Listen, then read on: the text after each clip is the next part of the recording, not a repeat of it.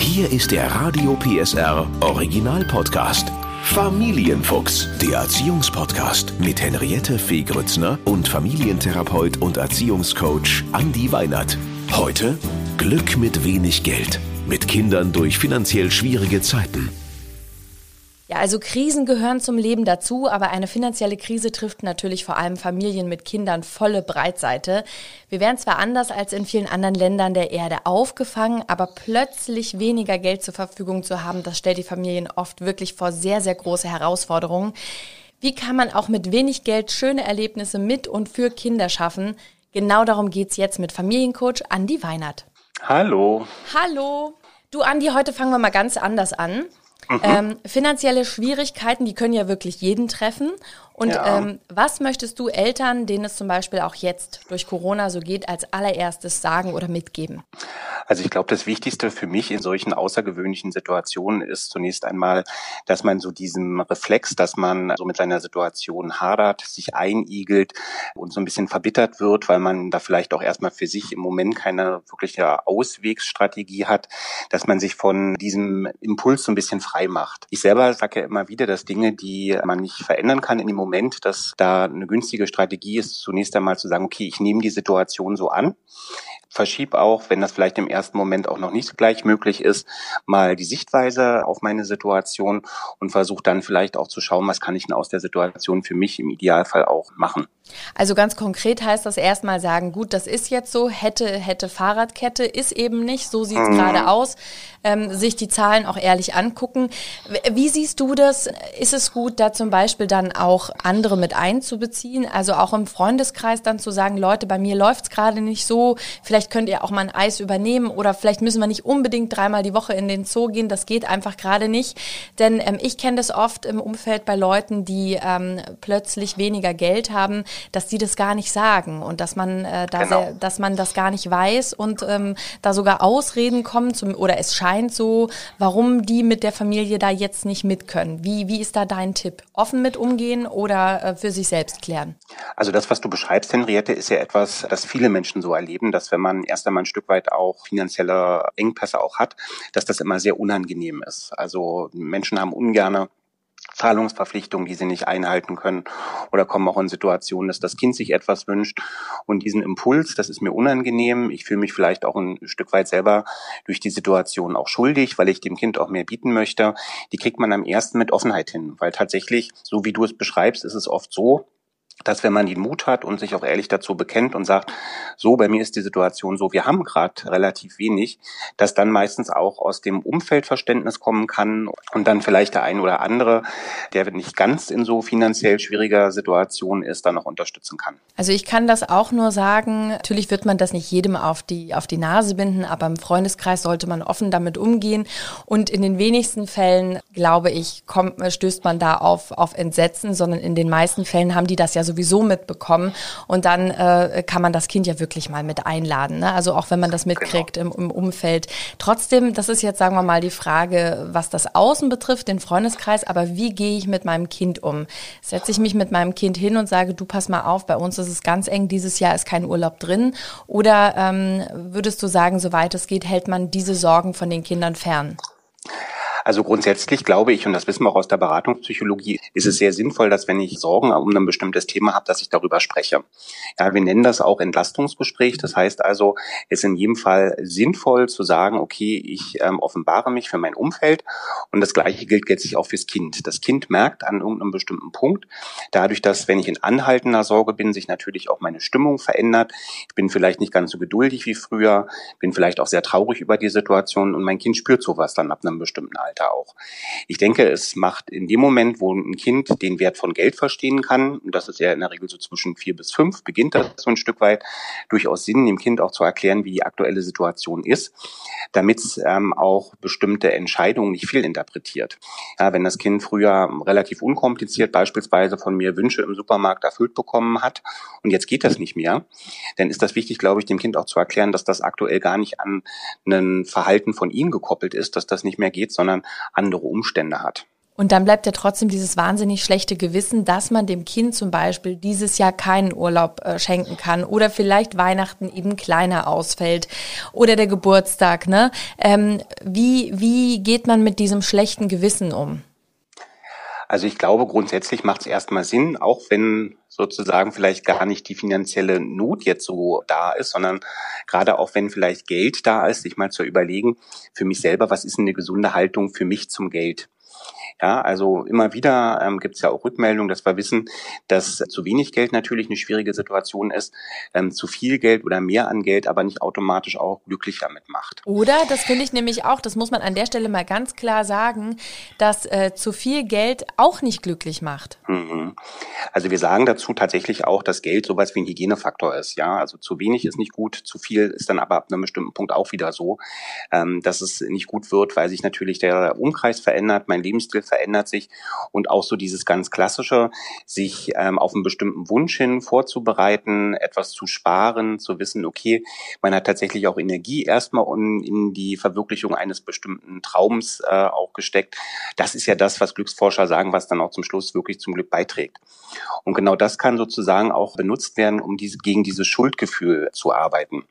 Das Schuldgefühl kommt immer daher, dass ich für mich selber so ein Stück weit sage, okay, ähm, was hätte ich in der Situation anders machen können? Und oft ist es so, dass wir gerade, wenn wir feststellen, dass wir in dieser Situation, ähm, die uns in diesen finanziellen Engpass gebracht hat, gar keinen aktiven Beitrag geleistet haben, dass man dann auch sagen kann, okay, das Gefühl der Schuld macht nur Sinn, wenn ich wirklich hätte aktiv etwas verändern können. Und ich habe auch noch einen Tipp und zwar einfach wirklich, da sind wir wieder beim Umfeld, das mit einbeziehen und wenn der Geburtstag oder Weihnachten ansteht, zusammenlegen. Dass man einfach sagt, das genau. ist doch, es ist ein Geburtstagsgeschenk oder es ist ein Weihnachtsgeschenk und da kann man auch mal fragen, ein paar Freunde und dann stehen einfach ganz viele Namen auf der Karte und ich glaube, das ist genauso schön. Also das kann man auf jeden Fall machen. Trotzdem nochmal die Frage an dich. Man hat ja, wenn man dann plötzlich weniger Geld hat, äh, hat man ja auch erstmal Schwierigkeiten zu haushalten, ja? Das ist ja nochmal mhm. noch mal was anderes anderes, dann muss man erstmal gucken, wie kommt man selber klar. Und dann hat man vielleicht auch schneller das Gefühl, dass das Kind jetzt einen Nachteil hat. Mhm. Würdest du sagen, dass Kinder trotzdem aus solchen Situationen etwas lernen können? Und wenn ja, was wäre das? Also ich habe ja heute einleitend schon ganz kurz gesagt, dass ich den Eltern auch empfehle, den Blickpunkt mal zu verschieben. Und hier kann ich mal eine ganz konkrete Idee auch mit reinbringen für so eine Blickpunktverschiebung. Der ein oder andere ertappt sich vielleicht auch selber dabei, dass man bestimmte alte Kleidungsstücke, dass man die immer noch so im Schrank zu hängen hat und die werden dann äh, gar nicht mehr angezogen. Und eine gute Möglichkeit beispielsweise, um sich selber auch ein Stück weit aus diesem finanziellen Engpass aktiv zu befreien, ist ja, dass ich mir überlegen kann, wie kann ich überflüssige Sachen zum Beispiel Beispiel weiterverkaufen. Mhm. Ja, oder dass man zum Beispiel auch mal guckt, bei den Verbindlichkeiten, die man so hat, braucht man die wirklich? Ja, also vielleicht gibt's ja das ein oder andere äh, Abo oder vielleicht den ein oder anderen Fitnessstudio-Besuch, von dem man auch sagen kann, Mensch, brauche ich den wirklich? Und dann kann man da sozusagen auch aktiv gegensteuern und vielleicht äh, auch weiterführen, dass man seine Verträge mal prüft. Ne? Also brauche ich wirklich einen Vertrag, den ich vielleicht fürs Telefon abgeschlossen habe, brauche ich den im Umfang? Viele Anbieter haben auch immer wieder die Situation, dass die immer wieder mit anderen Tarifsystemen auch unterwegs sind und vielleicht macht das auch Sinn, da mal genau hinzuschauen, äh, sich mal zu erkundigen und vielleicht gibt es ja einen günstigeren Tarif, Absolut. mit dem ich dann auch wieder ein bisschen mehr Geld sparen kann. So, um jetzt nochmal auf deine Frage zurückzukommen, wie ist der Stellenwert fürs eigene Kind? Ich finde, das Kind kann in solche Sachen aktiv involviert werden. Und auch da vermittle ich dem Kind, dass wenn wir jetzt eine schwierige Ausgangssituation haben, dass wir mit einem Wir-Gefühl durchaus auch bestimmte Dinge lösen können. Klar, jetzt kann vielleicht mein sechsjähriges Kind nicht bei ähm, einem Kleinanzeigenportal irgendwo eine Anzeige schalten, aber ich kann es ja mit involvieren. Ich kann sagen, guck, so ist die Situation. Wir schauen jetzt einfach mal und vielleicht hat ja auch das Kind Spielzeug, von dem es sagt, Mensch, das brauche ich vielleicht gar nicht mehr mehr so unbedingt. Und dann kann man auch mit dem Kind gemeinsam zeigen, wie man aus solchen Situationen mit geeinter Kraft quasi auch äh, was Positives draus machen kann. Absolut. Und dann kommen wir natürlich noch zu einer ganz wesentlichen Frage, nämlich was ist Glück? Ne, die Folge heißt ja heute Glück mit wenig Geld. Ist Glück wirklich, sich alles kaufen zu können? Hm. Die Frage danach, was Glück ist, beschäftigt ja Glücksforscher und immer wenn man sozusagen versucht, vermeintlich einfache Antworten auf diese Frage zu finden, stellt sich heraus, dass diese Frage gar nicht so einfach zu beantworten ist.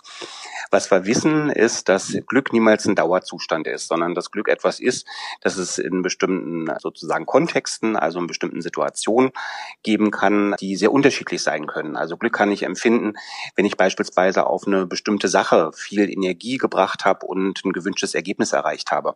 Das nennt man dann Situationsglück. Glück kann auch dadurch entstehen, dass ich etwas Unvorhergesehenes, ähm, einen großen Vorteil beispielsweise für mich selber auf einmal erfahre und dann sage, Mensch, jetzt bin ich glücklich. Das heißt also, es gibt die verschiedensten Facetten. Was wir wissen, ist, dass Geld in den meisten Kontexten immer nur kurzfristig an ähm, dem Glücksgefühl beteiligt ist. Ja, das ist zum Beispiel auch so, dass wir aus der Wirtschaftspsychologie wissen, dass wenn man Mitarbeitern jetzt mehr Geld zahlt, dass das immer einen sehr kurzfristigen Effekt nur hat, dass die Mitarbeiter sich sehr schnell dann auch an die zusätzlichen Zahlungen auch gewöhnen und dann letztlich auch so das alte Lebensgefühl wiederkommt. Deswegen ist ja auch tatsächlich meine Idee so ein Stück weit die, dass ähm, in dem Moment, wo man sich fragt, was ist denn meine Haltung zum Geld, wie viel Geld brauche ich wirklich? Und auch versteht, ich kann diese Situation auch nutzen, um völlig neue Fähigkeiten zu entwickeln oder Dinge, für die ich vielleicht vorher gar nicht so sehr einen Blick hatte, zu sagen, ich schaue mal durch meine Wohnung, was brauche ich denn eigentlich noch? Oder gehe tatsächlich auch ähm, mal dahin und sage, ich fange mal wirklich an zu stöbern, zu suchen, gucke, wo kriege ich bestimmte Sachen auch günstiger. Das kann ja auch Spaß machen. Und tatsächlich kann so das Gefühl, aktiv und bewusst zu sparen, ein Schnäppchen zu schlagen, ja auch an einem Glücksgefühl beteiligt sein, so dass ich unter Umständen auf einmal viel mehr an neuen Glückssituationen habe, weil ich mich eben freue, dass ich etwas günstiger bekommen habe, als in einer Situation, wo ich sonst nur in den Supermarkt gegangen bin und gesagt habe, ich nehme jetzt das und das und das und dann äh, gehe ich zur Kasse. Absolut. Und es gibt ganz viele Dinge, die man mit seinem Kind machen kann, die eben kein Geld kosten oder weniger Geld kosten. Klar kann man zum Bäcker gehen und den Kuchen kaufen. Man kann ihn aber auch selber backen. Da spart man ordentlich Geld und hat sogar noch ein Erlebnis mit dem Kind. Hast du noch ein paar Tipps für glückliche Momente mit Kindern, die nicht viel kosten? Also es gibt natürlich unglaublich viele Möglichkeiten. Was ich einmal ganz gut finde, ist, dass man, wenn man selber in einer Situation ist, dass man ein Stück weit ideenlos ist, seien Internetseiten empfohlen, die sich ganz konkret in meiner Region immer damit auseinandersetzen, wo kann ich hingehen, wo gibt's kostenlose Angebote. Heißt also am besten für die eigene Stadt mal eingeben, wenn man jetzt die genaue Website dann für sich sucht ne, und kostenfreie Möglichkeiten. Da sieht man, da gibt es einen Hinweis auf kostenfreie Veranstaltungen, die man besuchen kann, Events, die kostenfrei sind. Und man hat natürlich neben dieser Idee, dass man sagt, man guckt vielleicht, so was kann ich denn tatsächlich auch kostenfrei machen, ja auch unglaublich viele Ideen, vielleicht mit dem Freundeskreis des Kindes oder mit dem eigenen Freundeskreis zusammen Ideen zu entwickeln. Vielleicht hat man immer mal wieder schon einen Spielenachmittag gehabt und stellt jetzt auf einmal fest, Mensch, das könnten wir eigentlich doch ein bisschen stärker reaktivieren. Wenn es die Rahmenbedingungen zulassen, setzen wir uns in den Park, machen einen schönen Tee vorher. Das kann ja auch ein schöner Eistee sein oder so. Und man entdeckt auf einmal auch ganz neue äh, Dinge vielleicht, für die man man vorher eher blind war, weil eben doch die Programmierung eher auf Zoo und Kino lag, dass man sagt, wenn man solche Events für sich plant und gemeinsam dann auch mit Freunden umsetzt, dass man merkt, Mensch, man kriegt auf einmal Glücksmomente an Punkten, wo man sie früher gar nicht vermutet hätte. Das finde ich genau so schön, was du sagst. Und auch wirklich dieses sich selber zu Hause für einen Ausflug, für ein Picknick oder eine Radtour, die, ähm, die Stullen schmieren und ein bisschen was zurechtpacken und das als Picknick wirklich machen, ist manchmal so viel schöner als an die nächste Pommesbude laufen und da unheimlich viel Geld lassen. Also wenn man da ein bisschen umdenkt und dann auch mal so ein bisschen vielleicht ein Haushaltsbuch führt und Bilanz zieht, dann merkt man schon, da kann man ganz viel sparen und machen. Und ich finde eben auch, das ist meine persönliche Meinung, Meinung, aber Glück ist nicht an Geld gekoppelt, egal ob man wenig oder viel hat. Am Ende sind es doch die kleinen Momente mit dem Kind, wenn es sich freut und wenn man es knuddelt und mit dem spielt, die wirklich glücklich machen. Und ich glaube, dass das auch die Momente sind, wenn ich an meine Kindheit denke, die hängen bleiben. Die Momente, genau. wo wir schöne Sachen gemacht haben, wo wir zusammen waren. Klar habe ich mich auch gefreut über die und die Puppe, aber am Ende ist nicht das ist nicht hängen geblieben, sondern hängen geblieben sind die Momente, wo wir gelacht haben und wo wir, wo wir einfach einen schönen Tag hatten. Genau. Insofern, Andi, hab vielen, vielen Dank und ähm, hören Sie auf Andis Tipps, verzweifeln Sie nicht. Manche Dinge sind ja auch vielleicht nur eine Phase und es kommen auch wieder bessere Zeiten. Das sehe ich auch so perfekt gesagt, Henriette. Der Podcast rund um Familie, Eltern, Kinder und Erziehung mit Familientherapeut und Erziehungscoach Andi Weinert. Alle Folgen hören Sie in der Mehr PSR App und überall, wo es Podcasts gibt. Familienfuchs. Ein Radio PSR Original Podcast. Moderation Henriette Fee Grützner. Eine Produktion von Regiocast, deutsches Radiounternehmen.